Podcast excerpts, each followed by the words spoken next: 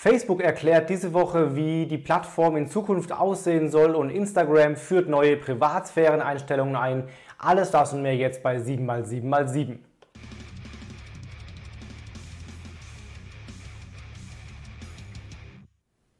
Hi, mein Name ist Felix Beilharz. Herzlich willkommen zu 7x7x7, den Online-Marketing News.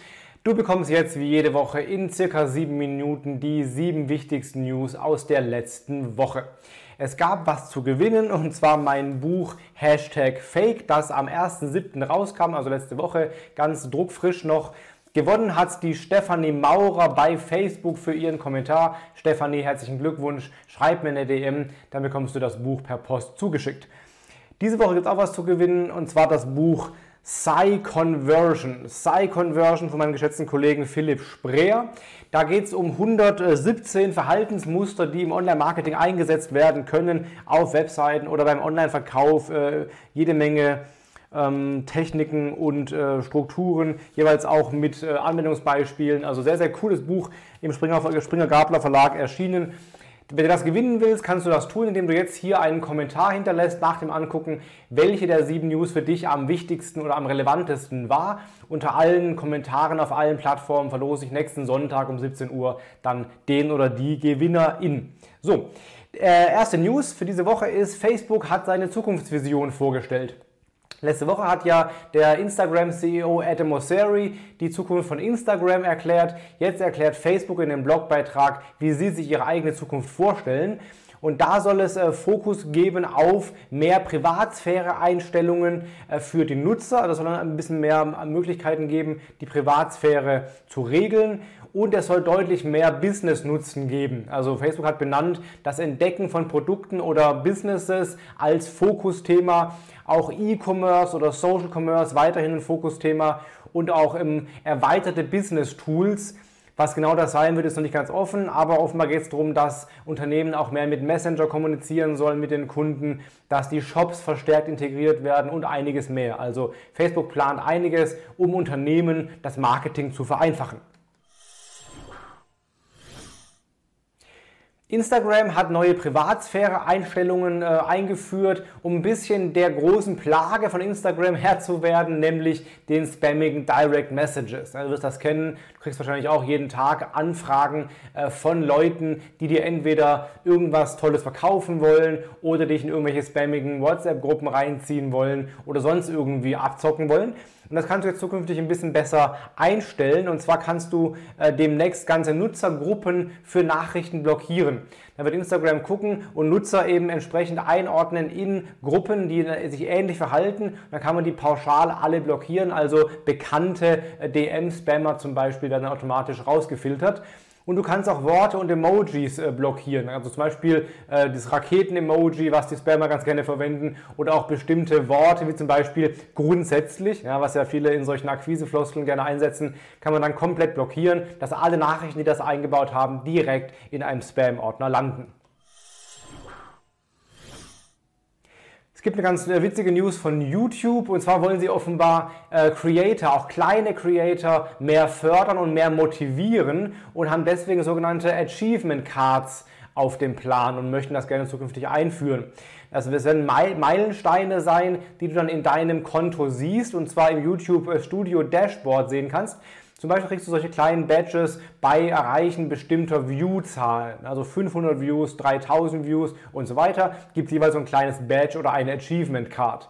Auch bei bestimmten Watchtimes, zum Beispiel 10.000 Stunden Watchtime, gibt es so ein Badge oder auch äh, bei bestimmten Abonnentenanzahlen 500.000, 3.000 und so weiter gibt es auch wieder Badges. Leider nicht öffentlich sichtbar, wie zum Beispiel bei TripAdvisor, sondern äh, nur für dich privat, aber eben für die Motivation von kleinen Accounts, glaube ich, ganz hilfreich. Google hat sich dazu geäußert, wie man am besten Kontaktinformationen auf der eigenen Webseite unterbringt, damit Nutzer und auch Google das ideal nutzen können. Da waren jetzt keine großen Neuerungen dabei, aber so ein paar grundlegende Hausaufgabentipps. Zum Beispiel, man soll eine Kontaktseite haben. Äh, logisch. Aber die auch in die XML-Sitemap einbauen und vielleicht nicht unbedingt auf No-Index stellen, was ja viele ganz gerne machen. Man soll alle Support-Methoden aufführen, die man so hat, zum Beispiel Kontaktformular, E-Mail, Rückruffunktion, Chat und so weiter. Also alles auf einer Seite gebündelt aufführen. Und Google hat empfohlen, dass auch eine Telefonnummer sinnvoll sein kann, auch wenn man keinen telefonischen Support anbietet, aber dann eine Bandansage abspielen lässt, wo alle anderen Support-Methoden aufgeführt sind. Das vielleicht noch Hinweis könnte man noch machen.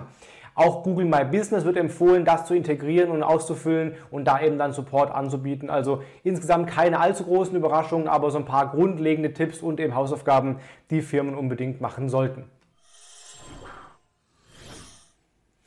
Facebook äh, klaut offenbar wieder oder plant wieder zu klauen. Die klauen ja alles, was irgendwie erfolgreich ist. Also ähm, die Stories haben sie geklaut bei Instagram und bei Facebook von, äh, von Snapchat. Dann die Reels haben sie von TikTok geklaut, die Filter von Snapchat und so weiter. Und jetzt klauen sie offenbar demnächst, wie es aussieht, die Threads-Funktion von Twitter kannst ja bei Twitter mehrere Tweets nacheinander in einen Thread äh, äh, posten, wie in einem Forum so ähnlich, um eben auch mit den kürzeren Tweets, aber mit mehreren dann eine längere Story erzählen zu können.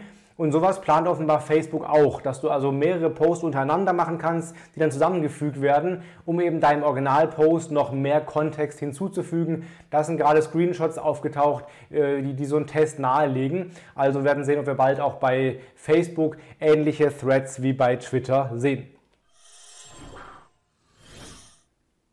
Kleine News in eigener Sache, es ist oder in halb eigener Sache, es ist gerade wieder eine Fake-Hotline im Umlauf, zu der ich ein Video gemacht habe. Da hatten, haben mittlerweile mehrere Bekannte von mir richtig Geld verloren und zwar geht es um eine Lufthansa Fake-Hotline, auf der man eben Flüge buchen kann. Die wird anscheinend rumgereicht irgendwie oder wird weiterempfohlen als eine Art Zweit-Hotline von Lufthansa. Wenn die Original-Hotline mal belegt ist vielleicht, kann man da anrufen. Problem ist nur, die faken und zocken eben ab. Man kann zwar dann Geld bezahlen für einen Flug, aber man bekommt eben keinen Flug.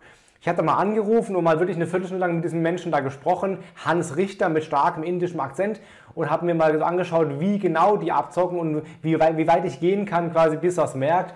Wenn ihr sowas interessiert, guckt mal hier den Link unter dem Video. Da ist mein Video verlinkt, wo ich Hans Richter angerufen habe. Aber generell der Tipp, guck dir die Nummer an unter diesem Video, ruf da nicht an oder wenn die anruft, geh am besten nicht ran.